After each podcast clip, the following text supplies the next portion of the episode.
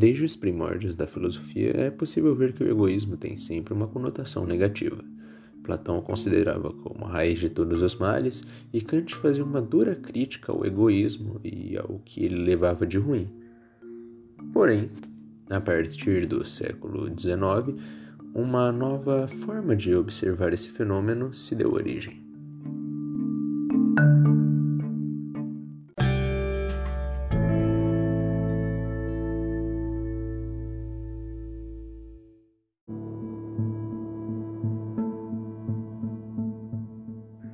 É possível perceber um padrão desde o começo da filosofia, pelo menos no mundo antigo, de que o egoísmo era tratado como o oposto de uma virtude, ele era um vício, um mal. Platão considerava ele a raiz de todos os males. Kant chegou a classificá-lo em três tipos e discorrer acerca dos seus malefícios. Auguste Comte foi o criador do positivismo e logo essa teoria acabou cunhando o termo altruísmo, que é justamente o que nós conhecemos hoje como o oposto do egoísmo, o pensar no próximo ao invés de si mesmo. Porém, o que não era imaginado nem esperado por nenhum deles foi a chegada de uma das figuras mais icônicas e características da filosofia moderna, Friedrich Nietzsche. Então Nietzsche chega e propõe um ponto de vista totalmente diferente acerca do que seria o egoísmo. De modo algum, Nietzsche foi o primeiro a propor esse tipo de pensamento, mas sim o responsável por popularizá-lo. Antes dele, você pode observar Max Stirner, ele foi o responsável por criar a teoria do anarco-individualismo. Ele escreveu um livro chamado O Um e Sua Propriedade, no qual ele classifica a anarquia como a expressão máxima do egoísmo e expressão máxima do indivíduo. E fica clara a sua influência nas obras de Nietzsche, tanto que ele é considerado o pai do niilismo, existencialismo entre outras correntes filosóficas do qual Friedrich faz parte. Mas se o egoísmo não era uma coisa ruim, então o que ele seria? Nietzsche sempre foi conhecido por questionar a moral. Tem até um livro dele sobre isso, Genealogia da Moral, onde ele tem esse hábito de questionar alguns dogmas estabelecidos e questionar o porquê das coisas terem esse preto ou branco, esse certo e errado. E o egoísmo não deixa de ser um deles. Para ele, não há ação humana que não seja egoísta a princípio. Até mesmo o fato de amar alguém, para ele, era uma ação egoísta, pois o que você amava não era a pessoa em si, não o, objeto ao qual seu amor é direcionado, e sim a sensação que lhe causa. Logo, você ama alguém porque você se sente bem. Você não ama alguém, você ama a sensação que ela produz em você. E esse tipo de pensamento influenciou bastante a cultura da época e atual, sendo que ela pode ser vista desde pessoas ultra-romancistas até adolescentes tristes na internet. Mas de fato é uma teoria bem sólida e difícil de ser questionada. Nietzsche apresenta que muitas pessoas falam que o amor maternal ou fraternal seria uma espécie de ação altruísta, porém ele diz que é um erro achar que o que as pessoas classificam como egoísta e altruísta esteja diretamente ligado ao que as pessoas classificam como bem e mal. Podem haver ações altruístas que são más e ações egoístas que são boas. E é exatamente esse o ponto que eu quero chegar. Bom, todo esse pessimismo acerca de ah, o amor é uma ação egoísta e as coisas humanas giram em torno dele mesmo, na verdade acabou se tornando uma idealização de sistema social até que bem otimista. E nós vamos tratar agora do objetivismo de Ayn Rand. O objetivismo é uma corrente filosófica que acredita que o certo e errado são coisas bem definidas, bem objetivas, como o próprio nome já diz. E isso independe se são ações egoístas ou altruístas. O certo seria o certo independente da ocasião. E o que seria o certo?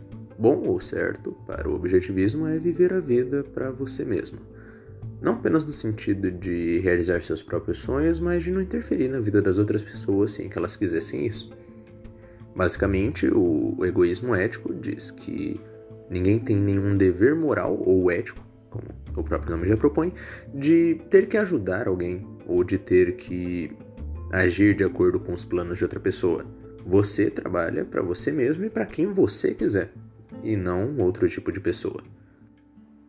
Isso acabou gerando a divisão do egoísmo ético, que diz que não há obrigação inerente a você de ter que agir para o bem dos outros, E o egoísmo psicológico, que é o que foi citado pelo Nietzsche, seria: ah, toda ação humana é, por princípio, egoísta. E eu disse no começo que seria uma visão até que otimista, mas o que teria de otimista em saber que eu não tenho nenhum tipo de dever para com os outros? Bom, nesse caso, uh, o altruísmo seria verdadeiro. Um modelo de sociedade onde você é forçado a ajudar os outros, você não pode dizer realmente que você está ajudando os outros. Você está sendo forçado. Mas a partir do momento que você não tem nenhum dever de fazer isso e age por vontade, ali sim é realmente um ato de altruísmo. Porque ninguém te obrigou e você está fazendo bem porque é o que você acha que vai ser o melhor. E mais ou menos assim funciona o egoísmo ético. Ele diz que se cada um lutar pelo seu próprio interesse, desde que obviamente não fira os direitos alheios, isso vai levar a uma sociedade bem melhor. Bom, uma das bases do egoísmo ético é justamente que, se cada um agisse conforme seus interesses, a sociedade avançaria de uma maneira melhor. O que nos leva ao teorema dos prisioneiros, que é o seguinte: imagine que você é um prisioneiro e junto com você existe X, um outro prisioneiro, e vocês são levados para confessar em salas separadas. Se você confessar e X não, você receberá mais seis meses na prisão e será livre, e X receberá mais dez anos na prisão e depois será liberto. Caso X confesse e você não, o contrário acontece. Ele só receberá mais 6 meses de detenção e você receberá 10 anos. Porém, caso vocês dois confessem, o que acontece é que os dois receberão 5 anos de detenção e então serão livres. Se nenhum dos dois confessarem, então os dois só receberão 2 anos de prisão a mais e então serão livres. Bom, fazendo a pergunta para você, você escolheria confessar ou não? Bom, parece uma resposta óbvia. De todo jeito que você confessar, não será uma, um resultado tão ruim.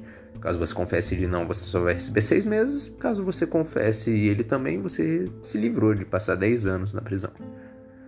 O que parece um tanto contraintuitivo, porque se nenhum dos dois confessarem, vocês vão receber uma pena bem menor. Mas mesmo assim, cada um agindo conforme seu próprio interesse, tentando tirar o seu da reta, independente do que vai acontecer com o outro, os dois agem de uma maneira que eles se beneficiam mutuamente. E, levando esse pensamento para a sociedade, basicamente é a crença do objetivismo. Por exemplo, você tem um chefe que te paga não porque ele é bonzinho, porque ele é altruísta ou porque ele gosta de você. Ele te paga porque você assinou um contrato que faz com que você receba isso para trabalhar para ele. E mais do que isso, ele, como um dono de uma empresa e querendo obter o lucro, ele obviamente vai precisar que o produto dele saia com a qualidade desejada e que ele tenha um mercado que possa comprar. Logo, não faz sentido ter funcionários que não poderão comprar o seu próprio produto. Ou seja, a prosperidade de um homem acaba levando a prosperidade de vários. Por exemplo, Henry Ford criando o carro e né, popularizando eles por aí, construindo grandes fábricas, estava pensando justamente no seu próprio lucro e seu próprio interesse. Mas o que ele fez foi dar emprego a várias pessoas e fazer uma indústria que pôde evoluir e ajudar muitas pessoas. De certa forma, Pensar em si mesmo é a melhor maneira de ajudar os outros, de acordo com esse ponto de vista. E o que eu venho propor é: será que isso realmente aconteceria na prática? Bom, não se pode dizer de todos os casos, talvez. E mais do que isso, se é isso que acontece, será que nós podemos chamar esse tal interesse em si próprio de egoísmo? Ou nesse caso, por ajudar os outros, ele receberia outro nome?